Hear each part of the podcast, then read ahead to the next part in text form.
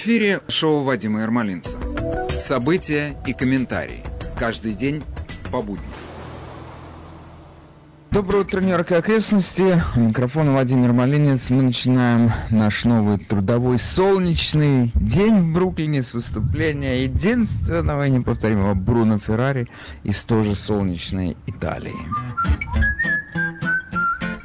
Vorrei invitarti a pranzo, versarti da bere e farti ascoltare le parole del cuore, conoscerti poi tutta e dopo la frutta, restare soli io, tu, le stelle e la luna, ti porterei a ballare in una grande città e ti verrei a baciare anche in Africa, ti porterei al mare in una favola e ti regalerei la mia anima, fammi volare adesso sul mondo insieme a te, vorrei capire adesso l'amore cos'è fammi volare con te, fammi volare, fammi volare con te, fammi volare, fammi volare con te, fammi volare, fammi volare con te più su del sole, fammi, fammi, fammi volare.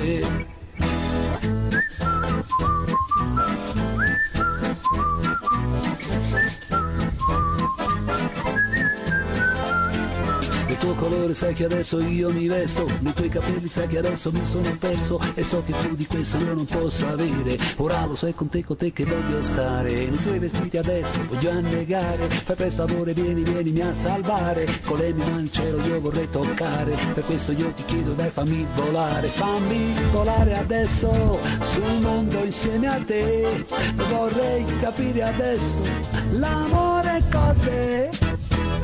Fammi volare te, fammi volare, fammi volare con te, fammi volare, fammi volare con te, fammi volare, fammi volare con te più su del sole, fammi, fammi, fammi volare.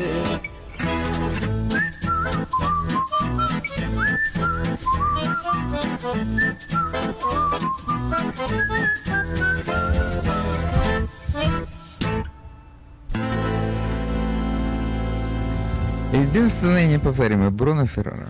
Какое солнечное настроение у человека. У нас тут столько проблем, я не знаю, за что раньше хвататься. Все такое сложное.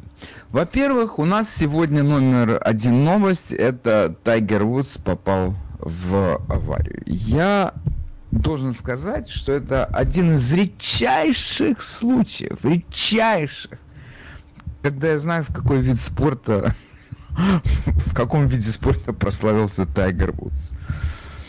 Причем я сейчас только не могу припомнить, как он называется. Гольф. Вот, пожалуйста, гольф. А вы думали? Значит, я даже предполагаю, что сегодня мой друг Леша Орлов уже прошелся по этому вопросу, что Ермолинин все равно этого не знает. Нет, это я знаю. Тайгер Вудс играет в гольф. Вот. И у меня не, ушло не более 20 секунд на то, чтобы вспомнить это. Значит, э, нам тут сообщают также, что это не первая его авария. В 2017 году он врезался в дерево. Вы можете мне объяснить, как можно врезаться в дерево? И в 2009 году он еще один разочек ударился. Значит, э, все три аварии такие были, что он не сильно пострадал, но чуть-чуть пострадал. И я вот так пытаюсь понять, что если человек, значит, он с 2009 году он, допустим, первый раз попал, и э, это значит, ну, проблема, это получается 12 лет. За 12 лет три раза. Если человек попадает в аварию каждые 4 года, это вообще как? Он хороший водитель или так себе? Я не знаю. У меня нет ответа на этот вопрос. Это уже как вы сами решите. Да, теперь из каких-то более значительных э, событий, что у нас есть.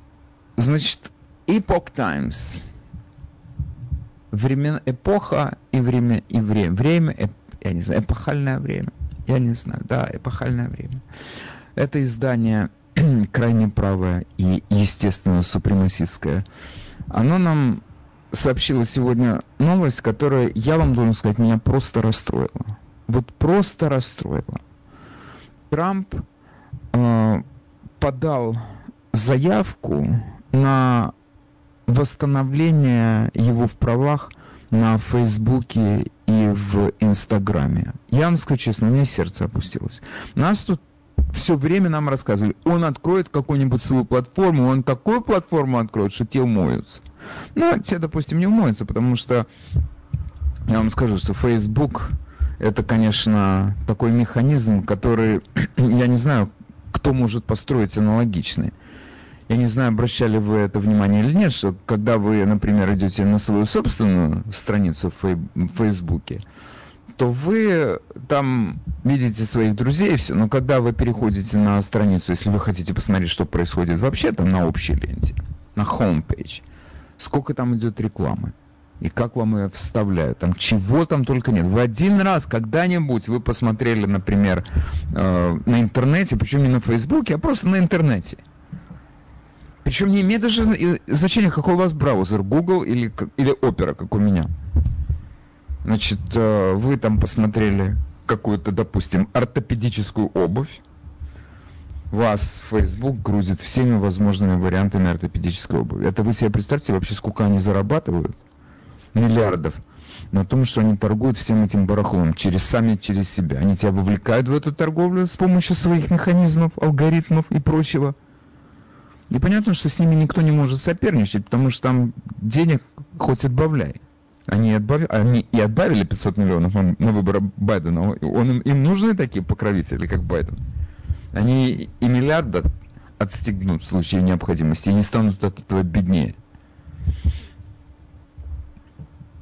Ну, кто может соперничать действительно с Фейсбуком? Потом я хочу вспомнить, что, что у нас тут произошло недавно, когда, значит, Facebook и э, Twitter отказались от, предоставлять услуги Трампу, просто уволили его буквально из своих рядов.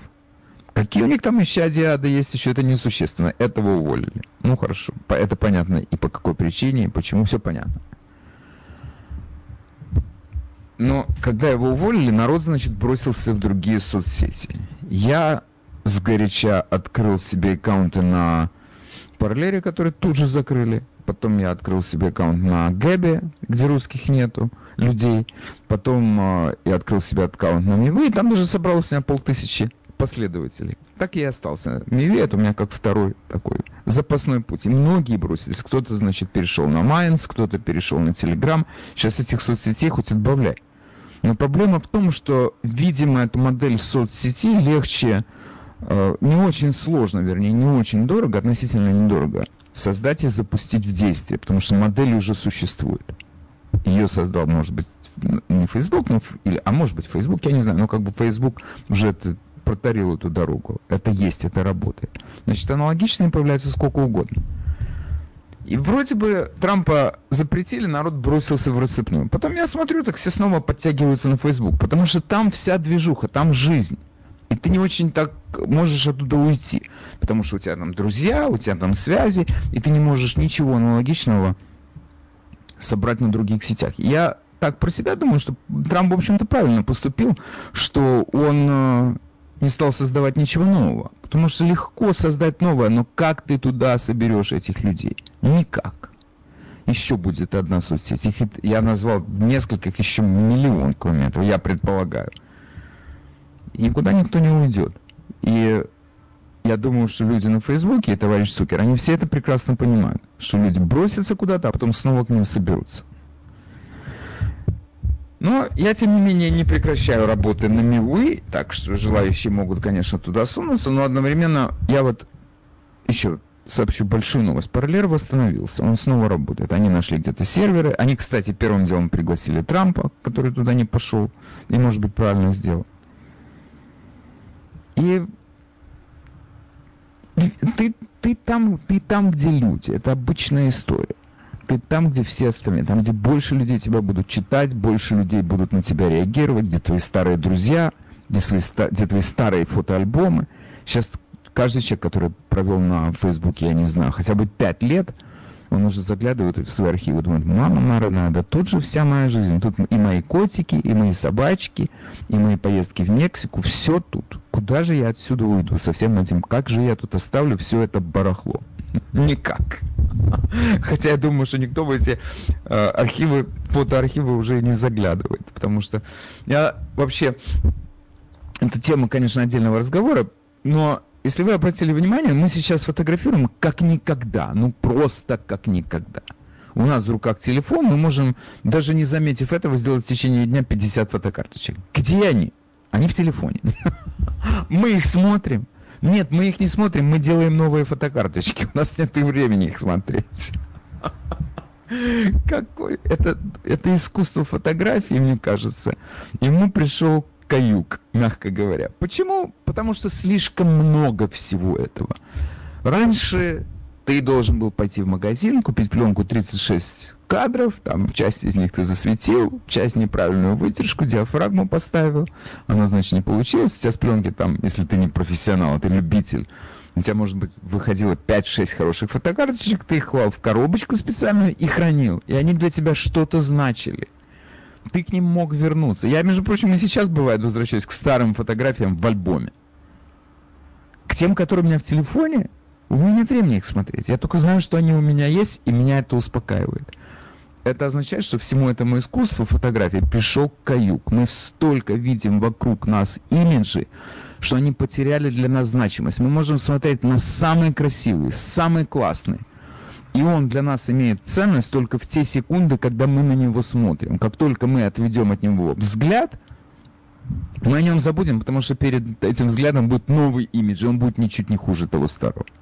Конец фотографии. Это как бы по логике моего выступления это должно быть э, поводом для того, чтобы быстрее и безболезненнее переходить в другие сети. Нет, все-таки мы не переходим. Значит, этот багаж что-то значит. Но не играть никакой роли, но много значит. Окей. Ну, ладно. Кто я, чтобы судить нашего Трампа? Если он хочет вернуться в Facebook, окей, пусть он возвращается и читает там мои посты, если ему нечем заняться будет на, на старости лет. Такие дела. У нас эм, еще тут есть кое-какие события в нашей жизни. Наверное, э, следует... Я, у меня сегодня есть, между прочим, одна тема, которую я бы хотел с вами обсудить. Я вчера уже говорил о том, что Верховный суд отклонил несколько, не несколько, а группу исков штатов к по поводу, в связи с uh, мошенничеством на выборах, в связи с украденными выборами, все эти выборы отклонили. Но, ты, но по поводу одного иска, по поводу одного, uh, три человека, три члена Верховного суда сказали, что они не согласны с общим решением, они считают, что этот иск надо рассмотреть. И вы знаете, что я вам хочу предложить? Я вам хочу предложить рассмотреть этот иск. Тут надо, между собой. Итак, я бы хотел с вами разобраться сегодня э, с этим вопросом, как поступил Верховный суд, правильно или неправильно отказавшись рассматривать среди других дел дело Пенсильвании.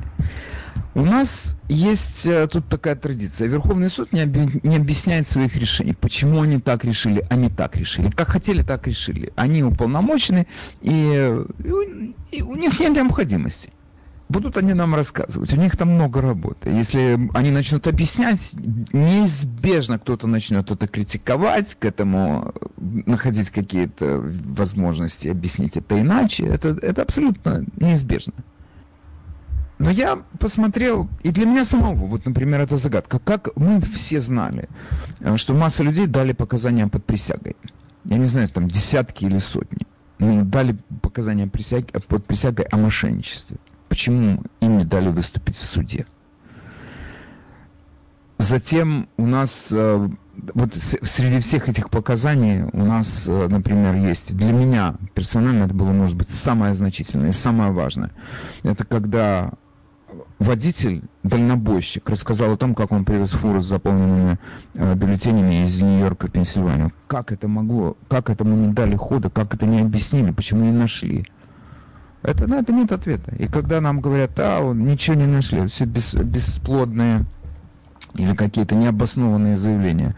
Ну хорошо, вот это я хочу с этим разобраться. Я имею право знать об этом перед тем, как вы начнете говорить, что это э, беспочвенное обвинение. Вот разберитесь с этим делом, как это произошло. Ну, никто этим не и суд этим не занимается. Почему? Убей, не знаю. Я, на этот ответ до тех пор, пока мы не получим внятный ответ на этот вопрос, как это могло произойти, до тех пор у нас будут основания говорить о том, что это э, не беспочвенное обвинение. Потом а, в Джорджии все знают эту, эту видеозапись, видели, как они там вытащили, когда республиканские наблюдатели ушли из зала этого Стейплс-центра, там, где проводились подсчеты этих бюллетеней. Вытащили три чемодана этих бюллетеней, там какие-то видео показала, что там тетка, которая там работала, она пять раз их прокрутила через эту, через сканер. Это, с этим разобрались, чем это кончилось? Значит, этот их э, госсекретарь штата, секретарь, вернее, секретарь администрации штата, Брэд Раффенсбергер, я никогда не могу запомнить, никогда не забуду эту фамилию. Это просто какой-то какой предатель. Он с этим не разобрался. А, а, что произошло? Вы знаете, что произошло? Он с этим так и не разобрался. Это дело заглохло. На каком основании? Как? Как это могло? Почему там ФБР не вмешалось? Где оно было? Его нигде не было. Вот мое ощущение, его нигде не было. До тех пор, пока нам будут говорить о том, что это все беспочвенное обвинение, я буду приводить эти случаи, о которых мы все знаем, и просить меня объяснить, что случилось дальше. Какой вы, какие там были эти выводы сделаны. Какие-то найдены были виновные, не найдены были виновные.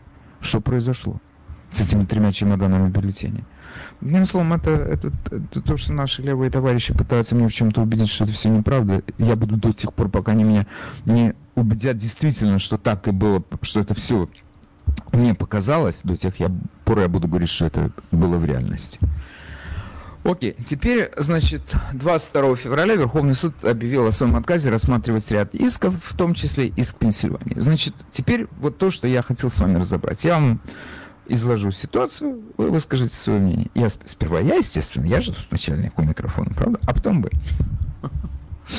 Итак, в основе пенсильванского иска лежала, лежал один пункт, пункт американской конституции о том, кто располагает приоритетным правом в проведении выборов в Штатах.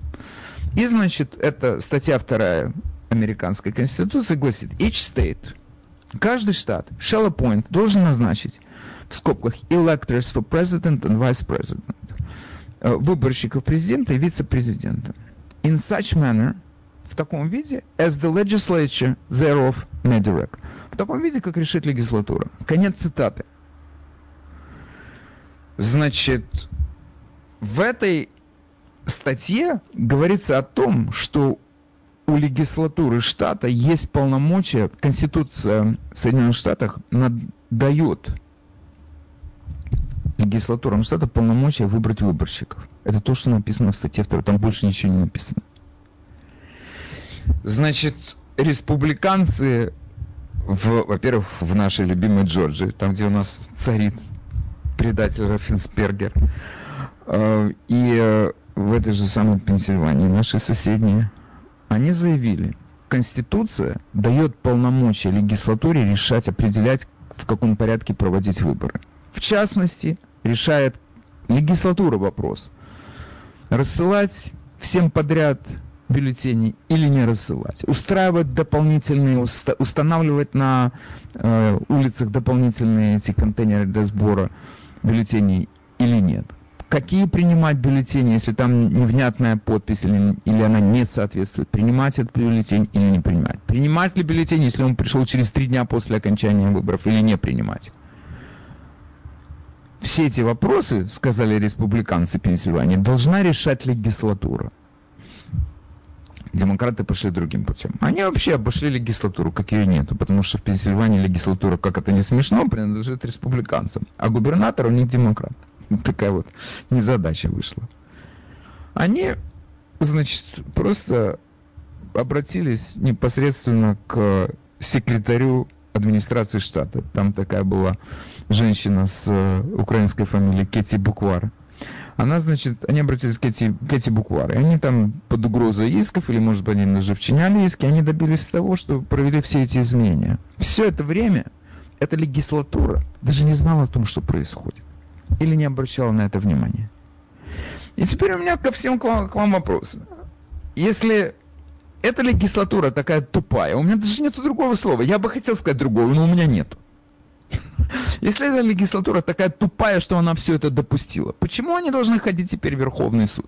И почему Верховный суд должен разбираться с вопросами, которые должна решать легислатура этого штата? Почему у нас должна, должен Верховный суд выступать нянькой по каждому вопросу? Но я вам скажу, между прочим, со мной не согласны три человека – члены Верховного суда. Это Кларенс Томас, это судья Сэм Алита и это судья Нил Горсуч. Они считают, что этот вопрос следует прояснить, для того, чтобы в следующий раз он не возникал. Они говорят, этот вопрос неизбежно возникнет снова.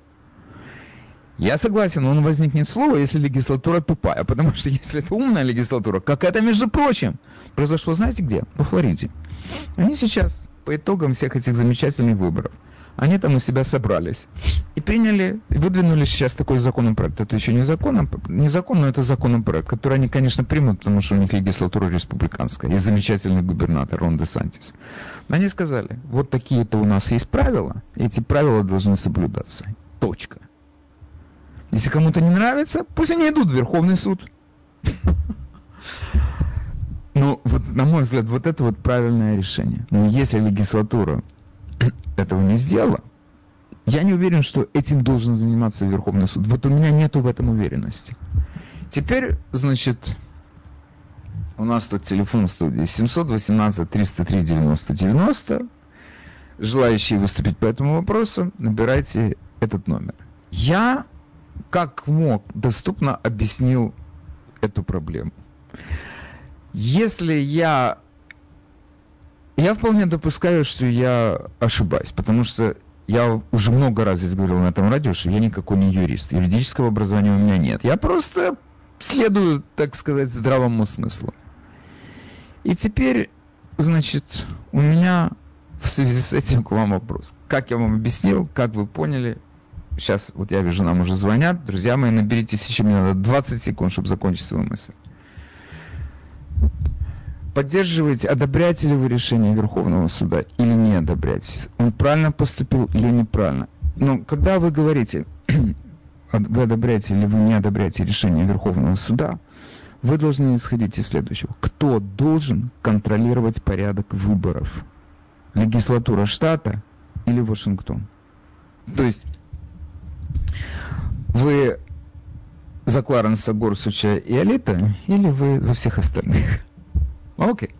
Слово предоставляется вам. Доброе утро. Доброе утро, Вадим. Я думаю, никаких разборок не будет, потому что все, что черное, говорят белое, все, что белое, говорят черное.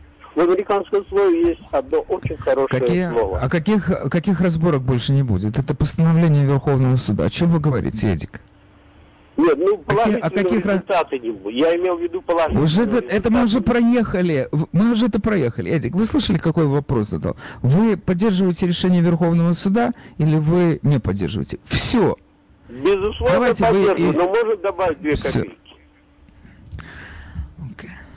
Доброе утро, вы в эфире, мы вас слушаем. Доброе утро, Вадим Александрович, это Виталий. Значит, э, Вадим Александрович, э, я, конечно, поддерживаю то, что легислатура штата должна это все дело рассматривать, все э, должна была проводить именно выборы, никакие не это самое, никакие другие органы. А знаете что, между прочим, почему-то вы никогда не рассматривали, совершенно была грандиозная статья в журнале Time, The Secret History of the Shadow Campaign that Saved the 2020 Election. И написала ее Молли Болл.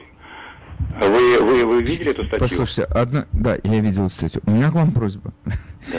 Виталий Зинович, значит, вы, если э, хотите выступить по вопросу, который я поднял, давайте вы выступите по этому вопросу. А по журналу Time мы как-нибудь в другой раз. Хорошо? У вас есть что Хорошо, сказать? причем, причем оно, она, она является ключом к, вот, ко всем вашим вот делам насчет того, что были украдены, выборы украдены Понятно. Или есть спасены, ну и так далее. Вы- есть это, в общем, Вы снова по журналу Time хотите говорить, да? хочу. Ну, я не могу, извините, вы хотите, а я не могу. Это, знаете, в брачных отношениях такое случается. У меня голова болит. Будьте здоровы. У меня голова болит. Нет, я еще раз хочу... Вот я пытаюсь размышлять сам собой. Да, сейчас кто-то может сказать, Флорида, они там разобрались, что им делать уже после того, как это случилось в других штатах. И они для того, чтобы упредить это, они теперь у себя на своем уровне приняли, хотят принять такой закон, который в дальнейшем просто избавит их так, от такого рода ошибок. Они молодцы, но они все-таки это сделали после 2020 года, когда они видели, к чему это может привести. И, значит, это, по идее, должно э, послужить э, примером для других республиканских штатов. Если у вас там легислатура под контролем республиканцев, если у вас там республиканец губернатор, так примите такие законы, в частности во Флори... э, в Джорджии. Они это могут сделать. Значит, этого, ну это как бы хорошо, это есть такой довод. Но мне кажется, что эти легислатуры, они могли раньше отреагировать на происходящее, когда левые организации начали судить офисы э, вот в частности, в, ну, секретарей штата, в частности, в Джорджии, это офис Раффенсберга. И он тогда достиг с ними внесудебного разрешения устанавливать эти ящики, где попало, бюллетени принимать, когда попало и так далее. Ну, когда начинается этот суд, легислатура уже могла на это отреагировать. Но они просто про прозевали это, прощелкали. Вы в эфире, мы вас слушаем. Доброе утро, Вадим Григорьев говорит. Я хочу с вами немножко поспорить. Я против выступления Верховного суда. Потому что Конституция написана «мы, народ, решаем». И поэтому, если нашлись люди, которые чем-то недовольны в этой стране, они обращаются в рядовой суд, что рядом. Если кто-то не, не выполняет это решение, они обращаются в апелляционный суд. Если апелляционный суд не решает, а не Верховный суд, у них нет другого выхода. 74 миллиона человек. Я не понимаю, почему Верховный суд отказывается рассматривать это. А, я вам скажу, почему я так, я так думаю. Потому что Верховный суд у нас, к сожалению, решает вопросы по партийному отношению, а не потому, как трактуется Конституция. Конституция писалась для рядового человека. Он не понимает так, как она написана. С теми смыслами, которые заложены в десяти поправках в Библии или в Торе.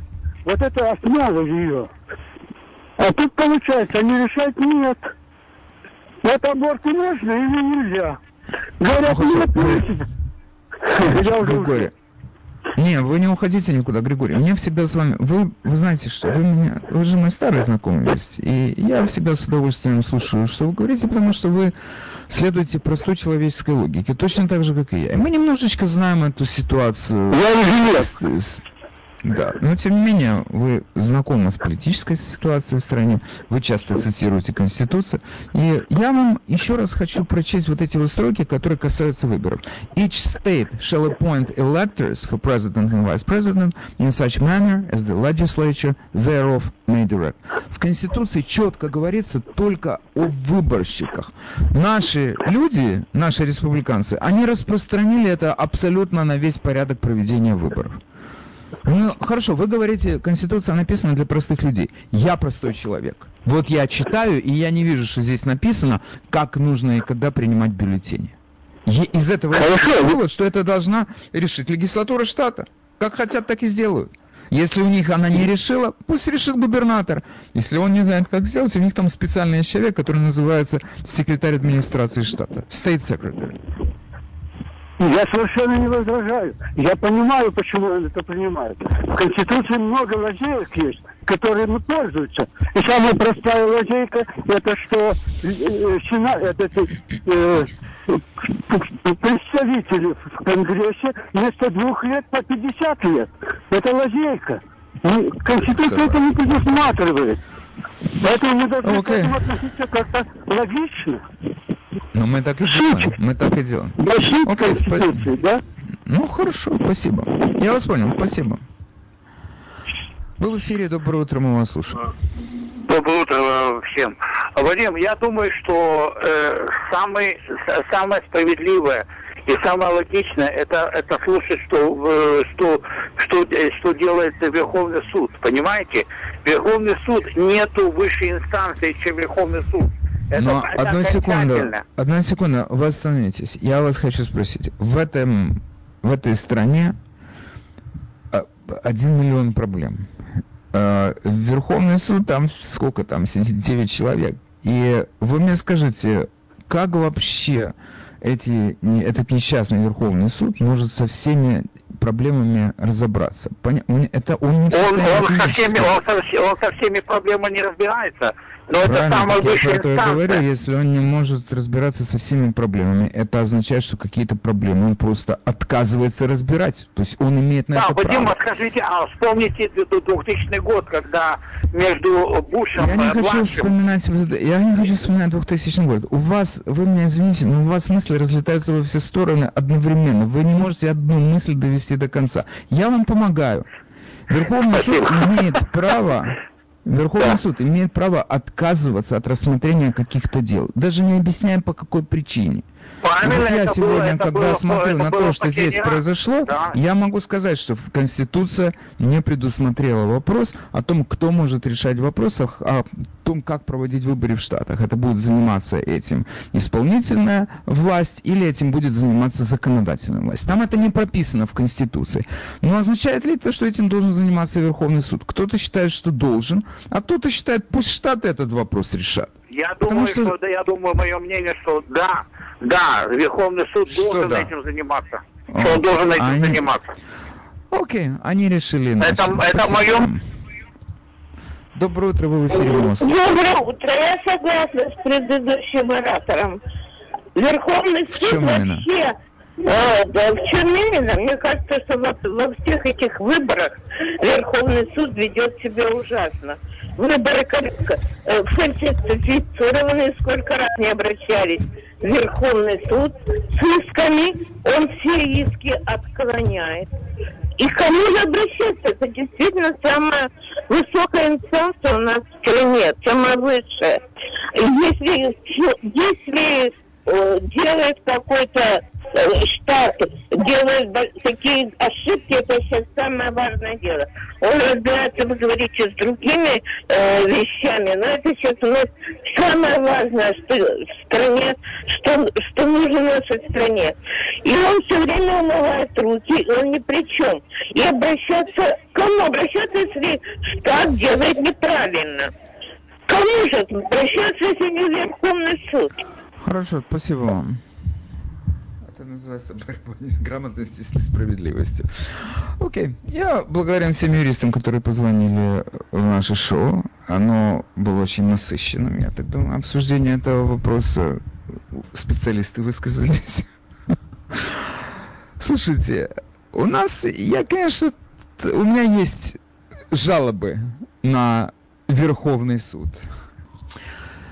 Окей. А, я хотел еще с вами обсудить одну занятную историю сегодня. Вчера прозвучало сообщение о том, что сотрудников офисов графства Сан-Диего заставляют посещать лекции, на которых им объясняют, что только белый человек может быть расистом.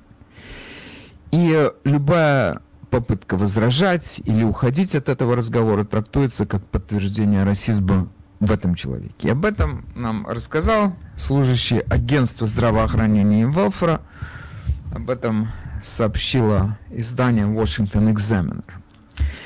И меня занимает, вот что-то аналогичное происходит у нас здесь, в нашем городе. Потому что я себе плохо представляю, как это в Сан-Диего, в Калифорнии может проходить, а, происходить, а у нас не может происходить. Значит, перед тем, как взяться за Сан-Диего, я бы хотел э, кое-что уточнить. Сан-Диего это считается самое большое графство в стране. И хотя мы воспринимаем Сан-Диего как город, это не вполне город. Это потому что там, например, нету мэра. Там есть у них э, депутаты горсовета, но мэра у них нету. У них есть пять менеджеров, их называют э, э, супервайзерами. И эти пятеро супервайзеров, они действуют как э, совет корпорации. И был, когда-то было принято такое решение, что это самое рациональное вот устройство, они просто между собой решают, как им э, наводить порядок и поддерживать в этом графстве, и все, вот так вот оно жило и живет. И э, пятеро этих супервайзеров, они до относительно недавнего времени, до 2013 года. Это было консервативное такое местечко в Калифорнии, и у этого есть объяснение. Дело в том, что на территории графства Сан-Диего находится самая большая, наверное, у нас военно, военно-морская база, которая называется Мирамар. Я откуда знаю, у меня там один родственничек э, пребывал какое-то время. И э, там много военных в этом городе, и поэтому этот город был, считался консервативным таким очагом консервативной мысли. Э, потом это прошло. У нас тут много в стране проходит. И сейчас, э, у, после, в результате последних выборов 2020 года, в, э, из этих пяти супервайзеров трое демократы, а двое республиканцы. То есть они победили. Они победили, и там, соответственно, наводятся новые порядки.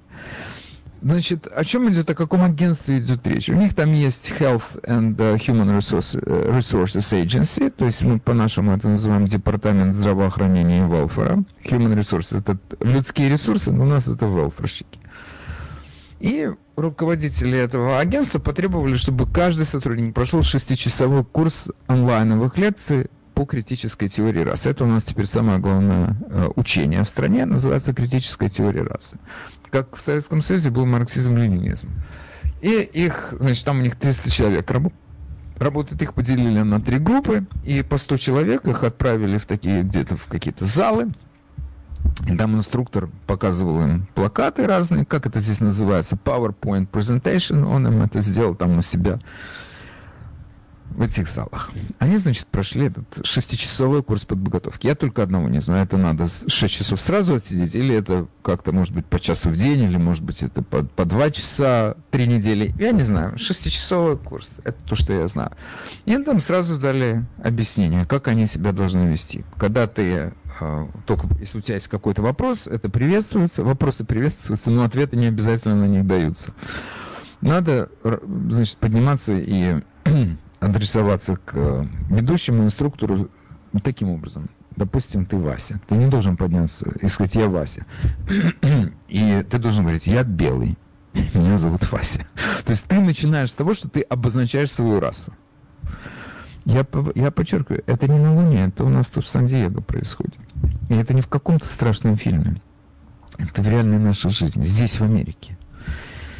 И человек, который там побывал на этом инструктаже, который связался потом с, с одним очень замечательным человеком э, в Калифорнии, эм, это Карл Димайо. Карл Димайо – это глава Республиканского консервативного политического комитета ПЭК, как это здесь называется, uh, Political Action Committee. Uh, он называется Reform California. Этот uh, комитет сейчас занят тем, что он занимается отзывом губернатора Гевина Ньюсома. То есть это солидное такое, такое учреждение консервативное и невероятно активное, потому что они сегодня уже собрали больше голосов, чем им нужно для того, чтобы объявить этот рекол, отзыв губернатора. Он там у них крайне непопулярный. Они собрали уже около двух миллионов голосов, а нужно миллион триста, что-то в этом роде. Хорошо, значит, э, естественно, этот Карл Димай, он там в центре всех событий в Калифорнии, поэтому сотрудник этого агентства здравоохранения, он с ним связался, он, ему, он поделился с ним тем, что там происходило, и он ему передал эти скриншоты, которые он сделал для того, чтобы показать, о чем там шли разговоры. И а уже Карл Диман связался с Washington Examiner или, может быть, какими-то другими изданиями, и им это все передал и пересказал. Значит, этот э, человек, который там побывал на этой лекции, который этим всем был страшно возмущен, он говорит, что людей разбили на группы. И э, им объяснили, что они белые. Белые это расизм это проблема белого человека. У других э, этнических групп расизма нет. Он есть только у белого человека. И все, и точка. И этот человек задает вопрос. У нас, значит, э, белые расисты. В стране системный расизм. Каким образом у нас Барак Обама стал президентом при системном расизме? Это у нас самый главный довод, значит. Потом у меня, например, мой персональный вопрос. У нас здесь какая-то хреновая туча людей, спортсменов, черного цвета, которые играют в самые главные виды спорта в этой стране. В баскетбол, я не знаю, все остальное для меня, это надо к Леше Орлову обратиться, он вам, значит, точно объяснит, в какие виды спорта они играют. эти люди миллионеры, мультимиллионеры. В, в стране с системным расизмом, они, значит, пользуясь системой, системой, которая здесь устроена, продвижение, к этим миллионам, они, значит, этой системой как-то так славно воспользовались, и у них хорошо получилось. Дальше. У нас есть, э, значит, звезды эстрады. То же самое. У нас есть доктор Бен Карсон, которого мы все очень любим. Потом у нас есть Опра, например. У нас есть Вупи Голберг. Как эти люди в стране системного расизма достигли своих высот? Значит, если человек на этой лекции спрашивал, задавал этот вопрос, ему отвечали. Если вы отказываетесь признать системный расизм, и вы начинаете рассуждать по этому поводу, это означает, что вы защищаете системный расизм. Если вам эта логика непонятна, то обратитесь ко мне, я вам объясню еще раз. Я уже чувствую, я, я вам скажу, я настолько ознакомился хорошо со всей этой документацией, мне кажется, я уже сам могу проводить курсы по критической теории расы. Дальше, значит, поскольку белые люди, они расисты, и, значит, у них врожденное, просто абсолютно врожденное чувство белой привилегированности, они этим отличаются от всех остальных людей. Опять же, это человек с критическим взглядом на жизнь, типа меня. Он говорит, вы мне скажите, объясните такую вещь. Вот у нас тут в Сан-Диего до и больше людей, которые на улицах живут, спят, едят, оправляются, у них нет дома, они белого цвета. Это дно, то, что называется. У Горького есть такая песня «На дне». Это о таких людях. Ниже упасть невозможно. Они белого цвета. Как с ними быть с этой в стране с системным расизмом, где белому человеку все обеспечено, а черному ничего? Как они оказались на дне? Как это случилось? Это связано с системой или это связано с какой-то их, с какими-то их личными свойствами, их характера? С чем это связано? Не, вы не понимаете, если вы задаете этот вопрос, все, значит, вы расист. Почему? Потому что. Ответ потому что.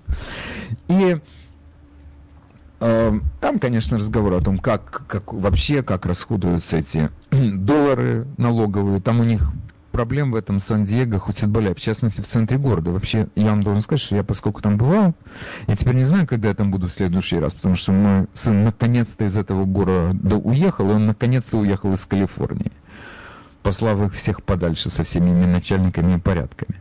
Но Поэтому у меня нету туда больше стимула никакого ездить. Ну, как, э, ну, когда я там был последний раз, центр этого города был уничтожен. В центре, в центре несколько стойбищ. У меня другого нет этого слова. Стойбищ бездомных. Их пытаются собирать там на какие-то бывшие э, парковочные стоянки. Если у меня здесь есть э, люди из Сан-Диего, мои слушатели, они могут позвонить поделиться своим мнением по поводу своего города. Если ты живешь там где-то на выселках, так там все-таки Калифорния, красиво, солнечно, там хорошо. Центр Сан-Диего – это убитый город. Как Сан, точно так же, как Сан-Франциско, точно так же, как э, Лос-Анджелес. И отчасти, как э, в прошлом летом у нас был наш Нью-Йорк. На улицах они живут, их собирают в одно место, они расползаются по всему городу. То есть, казалось бы, у администрации этого города есть чем заниматься. Вместо этого они занимаются воспитанием белых людей, и это воспитание сводится к тому, что белый человек должен признать, что он расист. С этого все начинается. Окей, нам звонят. Давайте послушаем, что нам люди хотят сказать. Вы в эфире говорите, пожалуйста. Доброе Алло. утро. Доброе утро. Алло, доброе, доброе. утро. Да сколько раз вы будете говорить мне доброе утро? Я один раз достаточно мне. Так, э, значит, э, у меня такие я хочу к вашим вопросам прибавить. Первое у азиатов э, у них что, не может быть э, э, претензий к, к черным, что там э, к ним не так относятся, как я не знаю. Я не хочу слушать вопросы к моим вопросам. Я хочу услышать, есть люди, которые оказались у себя на работе в аналогичной ситуации. Потому что то, что происходит в Калифорнии, я допускаю, что это может происходить здесь, в Нью-Йорке. Мы одинаковые штаты, левые. Вы в эфире говорите, пожалуйста. Здравствуйте, Вадим. Это Борис. Вы знаете, я, когда приехал в Союз сюда, я был очень лояльный к черным, ну, нас там так воспитывали. А сейчас я превратился в махрового расиста. Я не об этом говорить.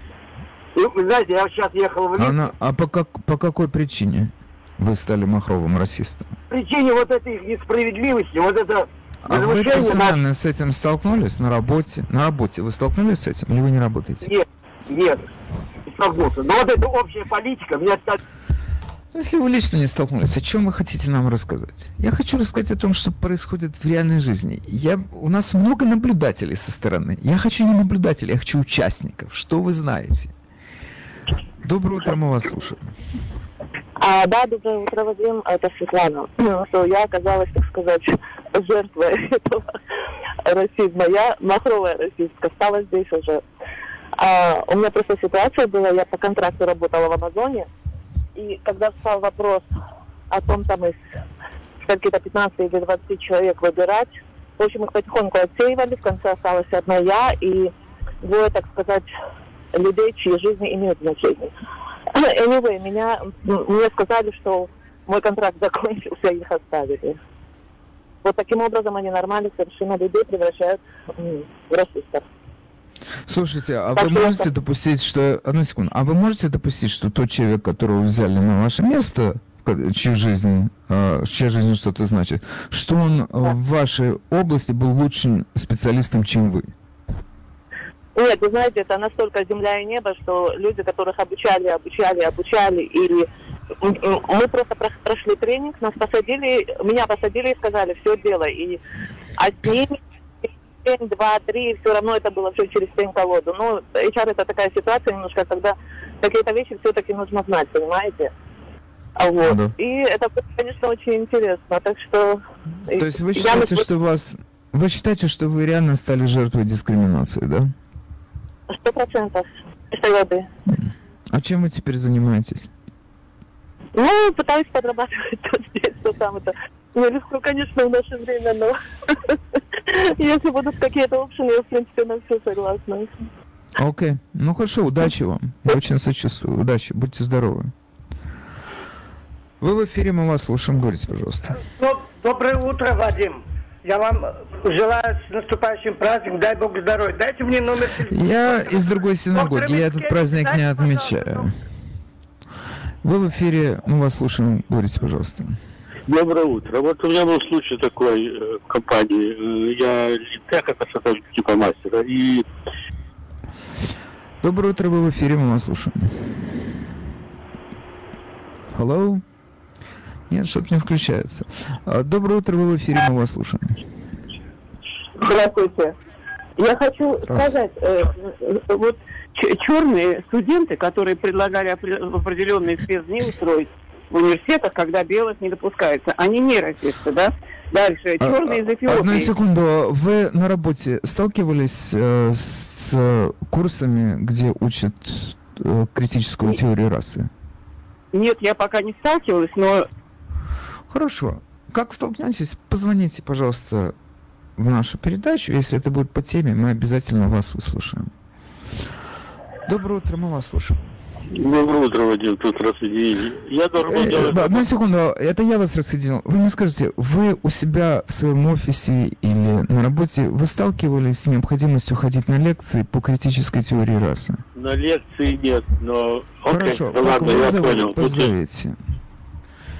Это поразительно. Я с удовольствием, то есть у меня здесь как бы это ток-шоу, которое построено на том, что мы разговариваем о чем-то. Это невероятно деликатная тема, мы все это знаем.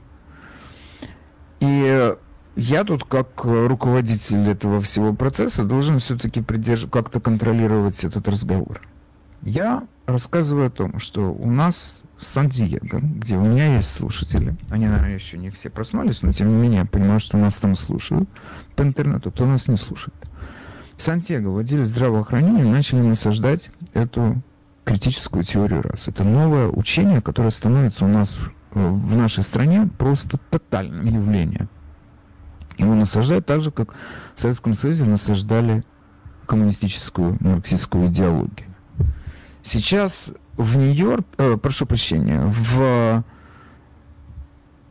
Калифорнии есть отдел, у них в их администрации штата есть отдел школьного образования, и они сейчас рассматривают вопрос о том, чтобы начать изучать эту критическую теорию расы в школе, начиная с детского сада при Кей до 12 класса. То есть этому будут учить детей. Детей будут учить тому, Э, что расистами могут быть только белые люди. Мне кажется, что это тема для разговора. И меня абсолютно не волнует мнение тех людей, которые не участвуют в этом процессе. Которые, они могут со стороны его оценивать. Окей, пусть оценивают. Меня интересует, чтобы выступили в этом шоу те люди, которые сами оказались в этой ситуации. Эм, еще в продолжении темы, которую мы сегодня с вами обсуждаем, вот мне попал, то есть э, был обнародован такой как бы плакатик, который был на э, экране этого PowerPoint, где было описано, что такое белая привилегированность и как э, вы ее можете обоз- опознать в себе самом, потому что вас призывают постоянно анализировать самого себя и искать в себе э, следы белого расизма, белой привилегированности. И, э, значит, там есть такие вопросы. Как описывается белая привилегированность? Если вы испытываете защитную э, реакцию, у вас возникает или агрессивная реакция на вопрос, касающийся равенства, э, расового неравенства, это является показателем того, что у вас есть белая привилегированность. Защитная или агрессивная реакция? Защитная. У меня нет, я не расист. Агрессивная. Как вы имеете, какое право вы имеете меня в этом обвинять? Какие у вас есть доказательства? Все. Это показатель того, что вы расист, и вы значит, у вас, в вас живет белая привилегированность. Дальше.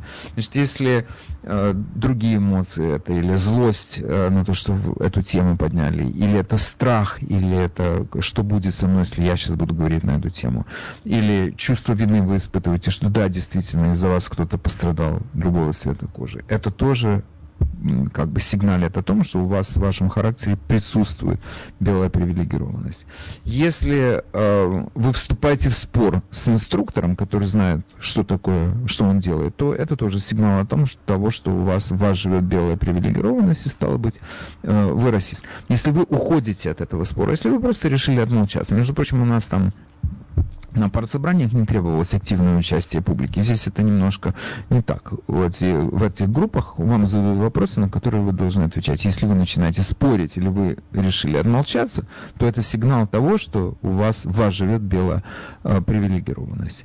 И э, именно этот подход, критический, ваш критический подход или ваша злость, это все, или ваша попытка объяснить что-то логически, все эти механизмы, они способствуют тому, что в обществе продолжает оставаться белый супрематизм. Любое логическое ваше объяснение того, что что-то закономерно вокруг вас, это тот механизм, который сохраняет в нашем обществе белый супремасизм. Какая у вас, значит, у нас, естественно, возникает вопрос, как мы должны на, на все это реагировать?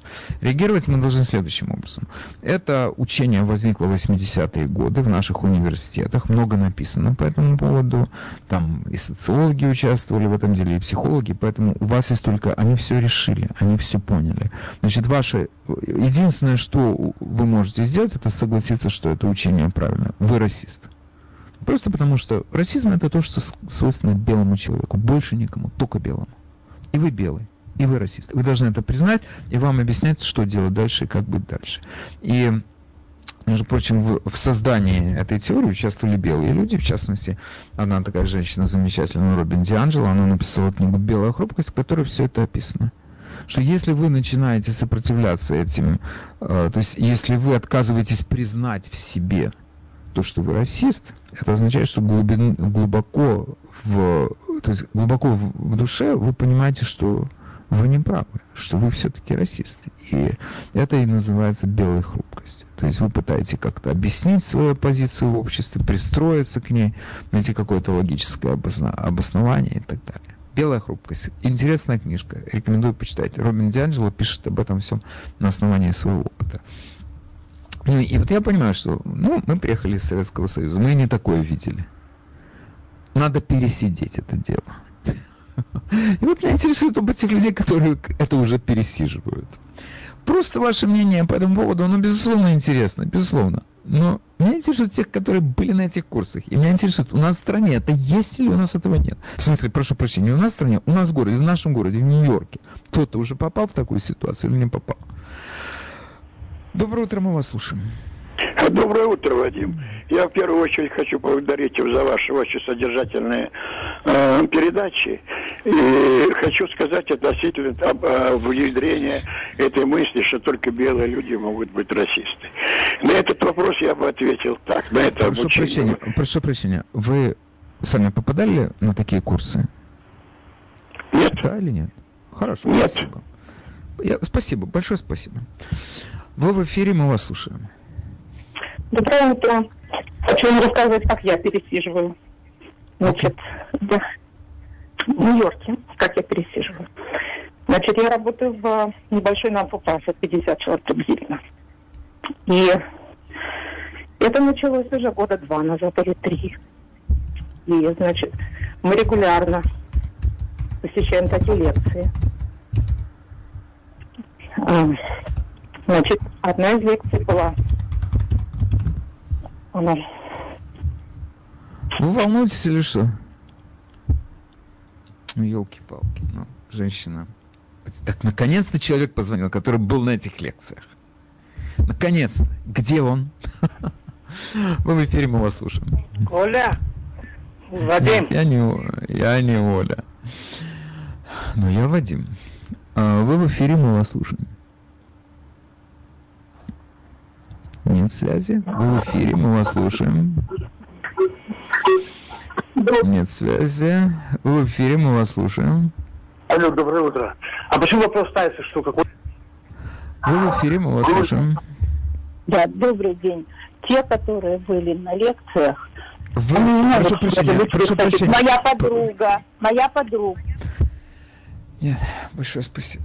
Ну, я понимаю, что те люди, которые были на лекциях, они, может быть, остерегаются звонить, хотя я не уверен, что так вот прям по голосу мы проследим, кто это звонил, и предпримем соответствующие действия.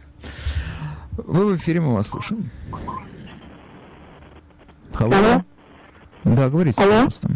Я была на такой лекции э, года два назад, но у нас была лекция, что на Земле существует только одна раса человек.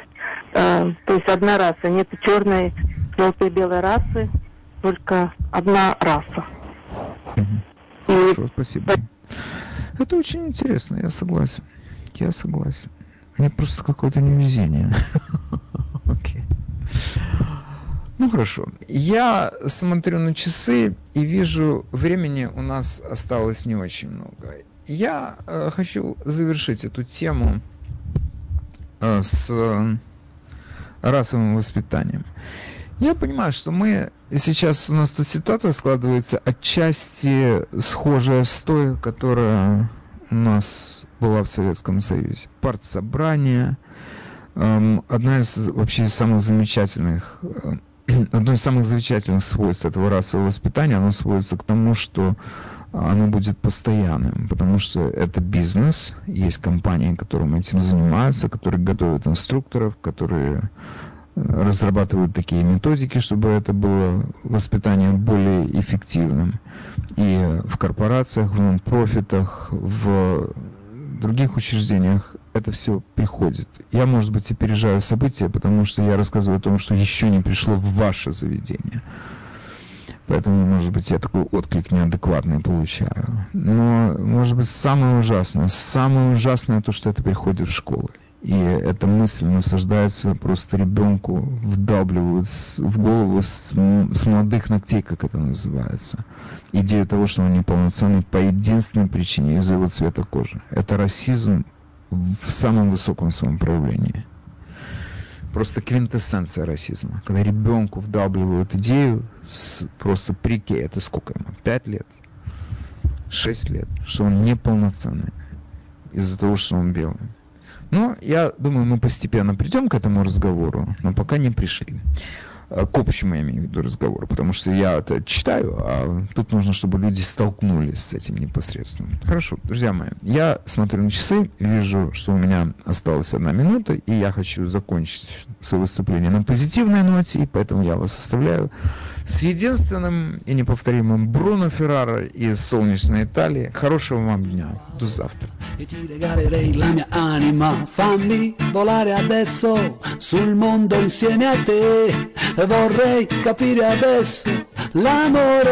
e. Fammi volare con te, fammi volare, fammi volare con te, fammi volare. Fammi volare con te, fammi volare, fammi volare con volte più su del sole, fammi, fammi, fammi volare.